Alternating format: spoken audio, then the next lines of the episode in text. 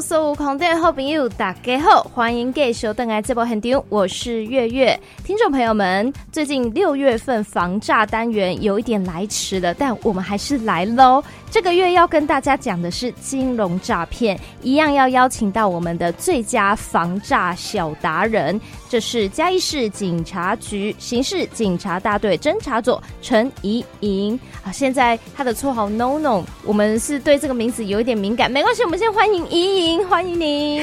Hello，各位听众朋友们，月月大家好。我们最近呢，No No 想要改名字吗？欢迎大家提供留言哦。你是真的想改吗？改不改都没有关系，重点是防诈讯息。对，没错没错，或是换成诺诺之类的，哎，也可以哦。其实今天这个话题还挺重要的，因为金融诈骗呢，呃，小泽有看到被骗的，比如说那个有个生长 YouTuber，他被骗了七十五万。那很大笔的呢，也有说是那个高材生被骗了，他投了六百万进去呢。那为什么会被骗呢？哎，抽丝剥茧，有的人是说，因为是亲朋好友介绍的，因为是熟人的关系，或者是亲朋好友他自己也有投入，所以就安心了。可是呢，金融诈骗里还是有很多很多的啊眉角要注意。那一开始还是要请怡莹来介绍一下什么是所谓的金融诈骗。那有常见的金融诈骗案例，也跟我们来分享一下。目前常见的金融诈骗啊，主要是以电话、简讯、通讯软体或社群媒体的广告这样子的管道，邀请民众加入投资交流群组。那常见的不法太阳大概有四种。第一个是假投资平台，像前阵子我们应该都有收到相关讯息，就是我们某知名的银行，那它的证券 APP 呀、啊、被假冒，那假冒来买卖股票。那他们是发送相关简讯，又又使被害人来下载。那被害人下载之后啊，将指他们会依照指示将股款汇入指定的人头账户。诈骗集团呢、啊，便营造出获利不断攀升的假象，使被害人不断加码。但是这些本金和获利都是看得到领不到的。嗯，那第二种呢，是假冒股市名人邀请入群来投资。这些假冒名人账号啊。开设投资群组，那社团邀请人啊入群来谈投资，各大企业的创办人啊、高层都成为了冒名的目标，像是宏达电的董事长啊、台积电创办人张忠谋啊，还有宏基的创办人啊，甚至啊到前阵子股知名的股市 Podcast 股癌啊，都是被冒名的被害人。嗯嗯，那第三种是非法经营的投顾。他们呃是无照专人啊来带盘操作，公开提供股票的投资资讯，招揽会员，并且来收取费用，谎称说加入投顾群组就可以收到买卖的推播，还有介绍等讯息啊，告诉我们说，哎，新股认购还可以获利翻倍哦。但要记得，没有牌照便不可以经营证券投资的信托、证券投资顾问，还有全权的委托投资业务哦。那第四种比较少见，它是销售地下保单或是境外保单，只要看到公司名称啊是英文，那他们的条款是以英文为主，没有金融监管会他们的核准销售文号，这些都可能是诈骗保单。那我们可以直接上金管会或是产寿险公会的网站来查询公司是否为合法的保险业者哦。嗯，所以呃，金管会的核准跟投顾执照跟有没有立案，这个网络都查得到吗？是查得到的。假冒名人跟假冒投资平台，这个都没有破绽吗？啊、呃，你只要看到保证获利啊，稳赚不赔啊，嗯、甚至现在的话术更夸张，还告诉你可以获利翻倍，嗯、这一定都是诈骗。金融诈骗的类型真的是蛮多，那就要看大家是投资什么啦。因为针对有的人现在，比如说年轻人，他是比较擅长使用电子平台，那这方面的诈骗他就可能比较容易上当。嗯、那到底这个金融诈骗他们主要的目标也应该都会设定不同的族群，对不对？还有我们最近这个诈骗活动也相当的普遍。是金融诈骗，他们的族群应该是没有特别设定，但是我们注意到说。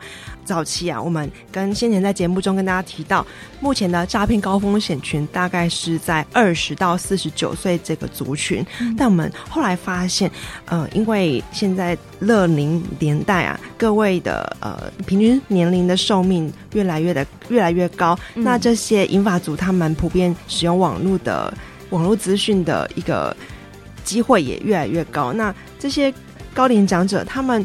对于这些网络时代或是 APP，其实没有这么的熟稔情况下，有可能呃不小心加入这样子的投资群组，在所谓的社员啊这些会员的鼓吹之下，会不小心的去误入了这个诈骗集团的陷阱。所以我们发现最近的金融诈骗被害人年龄层是有慢慢的升高的趋势。相信如果有在做投资的朋友，功课都会做，但是。有没有更需要注意的？例如说，当我们这一些金融的诈骗分子，他们想要跟我们获取什么样的讯息，或者是你觉得这个是有一点敏感的，哎，我们可能就要提高警觉呢。一应，呃，如果说诈骗集团他们大概都是使用网络，像呃电脑啊、手机这样子的装置，那。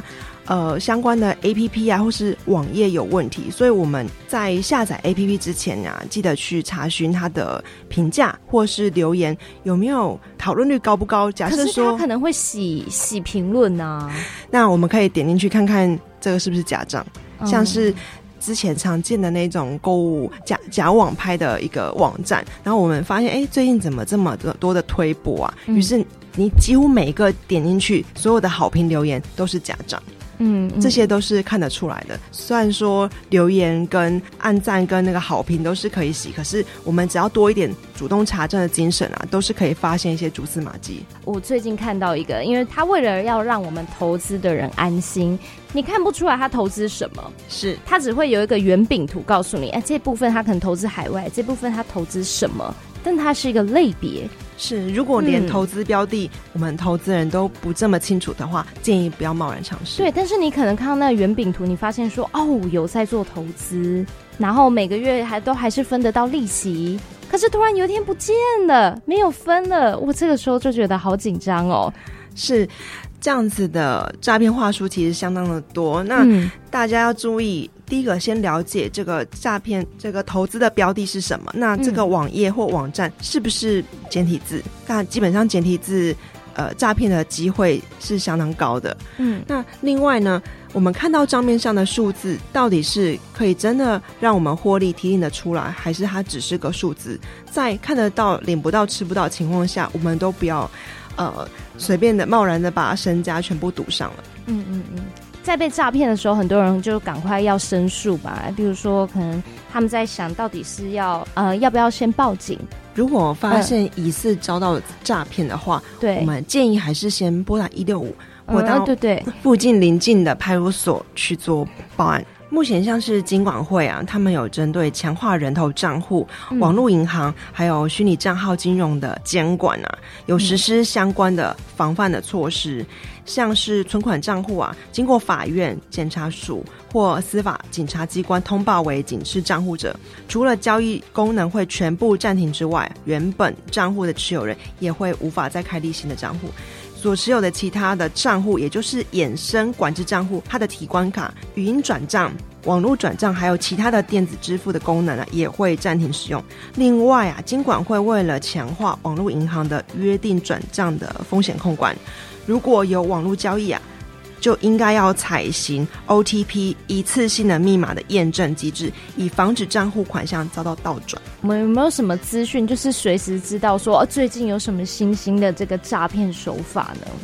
啊、呃，新兴的诈骗手法，我们可以上一六五呃防骗网，或者说是追踪我们嘉义市政府警察局的脸书粉脸书粉丝专业，我们会不定期的会有一些防诈影片来上架做推播。嗯嗯，其实我们看很多人他分享自己这个被诈骗的经历，那其实大家都会怕说，哎，自己被骂笨啊，被骂贪心啊。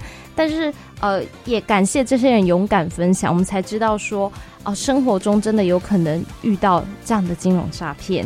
那如果少则十几万自己吸收，那最怕就是，呃，你还去贷款，然后全部投进去。是，通常以过去的经验来说，是不是这样的钱可能都要不太回来？嗯，这些钱有可能呃，透过虚拟平台啊，那虚拟货币交易，那转到了国外，要追回的几率其实是比较低一点。不管是股票还是加密货币的交易啊，嗯、只要是涉及到诈骗，你会发现这些网站一定是假的。那他们通常不是说要帮我们代操，就是要我们在合法的加密货币平台购买了呃泰达币、以太币，那转到其他的平台或者转到一个呃个人账户、个人的电子钱包，嗯、这样子的方式，基本上钱只要。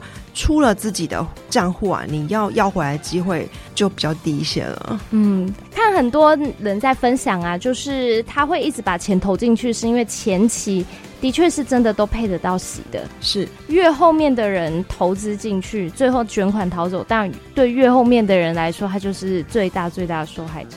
对啊，就像前阵子的澳丰基金啊，嗯，网友有破解一些术语，是例如说在加入的时候，他会说。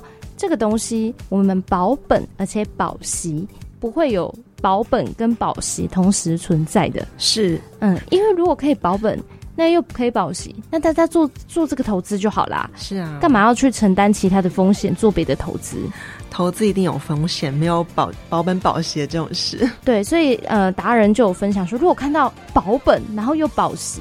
看到这个保本的，嗯，可能就要去想，这个应该就是诈骗的。是。那另外还有一个，他们就是说高配息。对。好，那人说配息八到十趴，怎么会这么高？是要再查证一下。今天我们特别请 Nolo 来，就是告诉大家说，哎、欸，平常我们可以怎么样保护自己？嗯，冷静，主动查证。嗯，在网络交友软体啊，所认识的朋友要带你投资赚大钱啊，百分之九十九就是诈骗。我们对于不了解的投资方式啊，不建议尝试哦。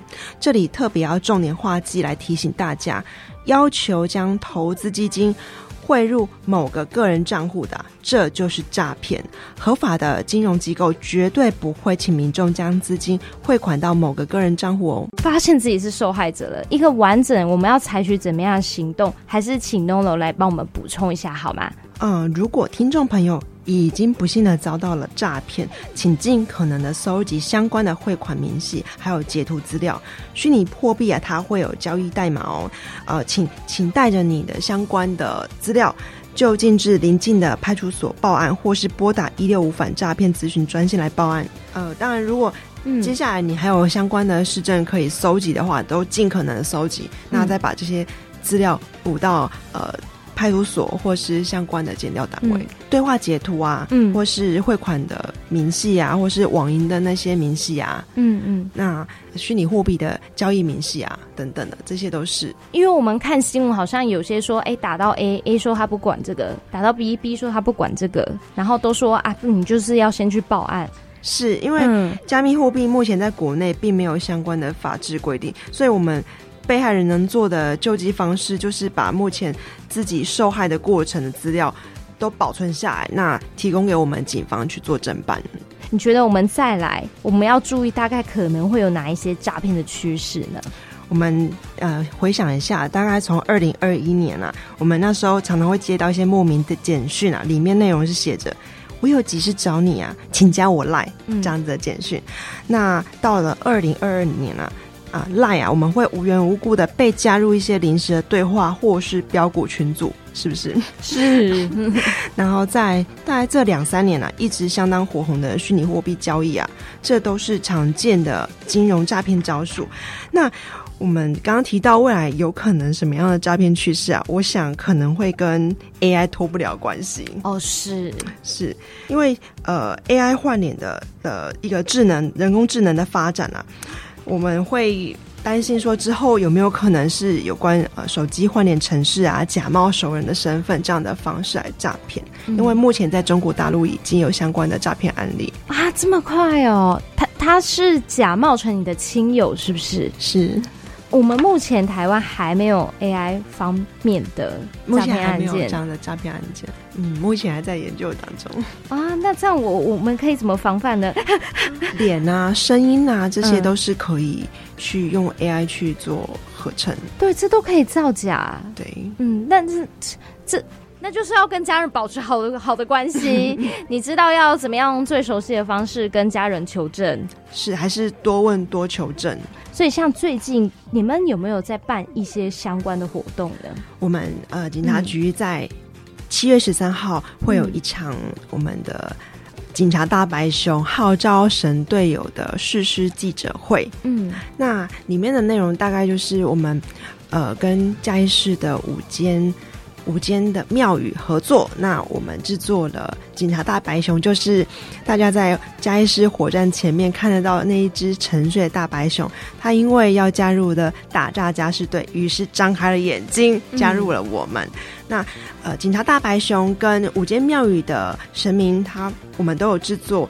AR 的扩增实境，那我们之后 QR code 会放在脸书以及五大庙宇，或是其他的官方的宣导平台，或是我们的社单活动里面啊，给大家去做扫码。那这些 QR code 进去之后，我们有很多很多建置的房价讯息，那那些 QA 啊。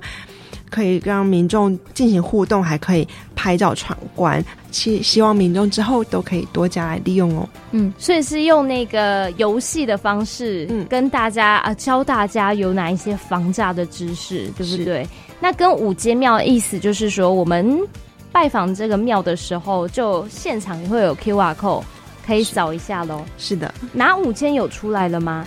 啊，我们目前是跟城隍庙、地藏庵，嗯、那。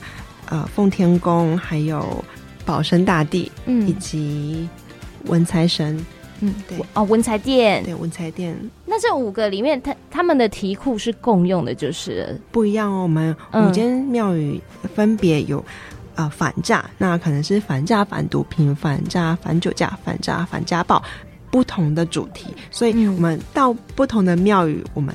使用到题库是不一样的，大家可以去嘉义市庙宇来踩点一下。嗯嗯嗯，是。那应该也有金融的吧？哦，有，就是金融诈骗当然是我们的防诈题库之一啊。哦，好好好，好好想给你一个临时测验哦，就是有没有有几题秀出来问大家？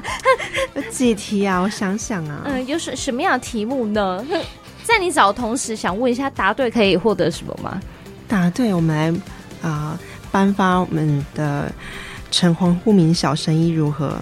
哦，真的吗？啊、可以吗？可以啊。您说在我们电台答对的吗？对呀、啊，就是他要打电话来，然后做出正确的解答。对，好啊。那如果我们七月十三号实际去扫 QR code 啊，说真的，玩那个游戏答对会有获得什么吗？我们之后会在脸书官方平台去公布活动的内容。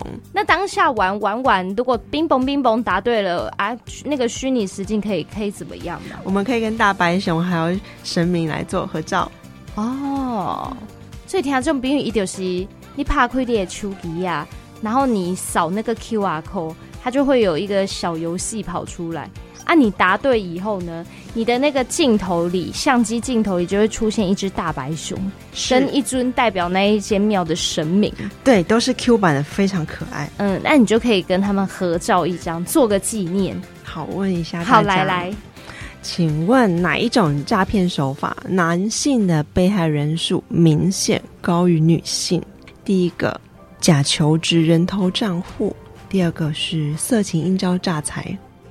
就这两个选项吗？是两个选项。哎，太简单？太简单了吗？答案答案应该是第二个吧？好，是第二个吗？是啊，我确定。嗯、好，答对。你看，哎，你这太太简单了啦，你这太简单了。那我再出一个，再来一题，再来一题，难一点的。嗯，受理诈骗案件数啊，两成而已，可是财损的金额却将近了六成的诈骗手法是哪一种？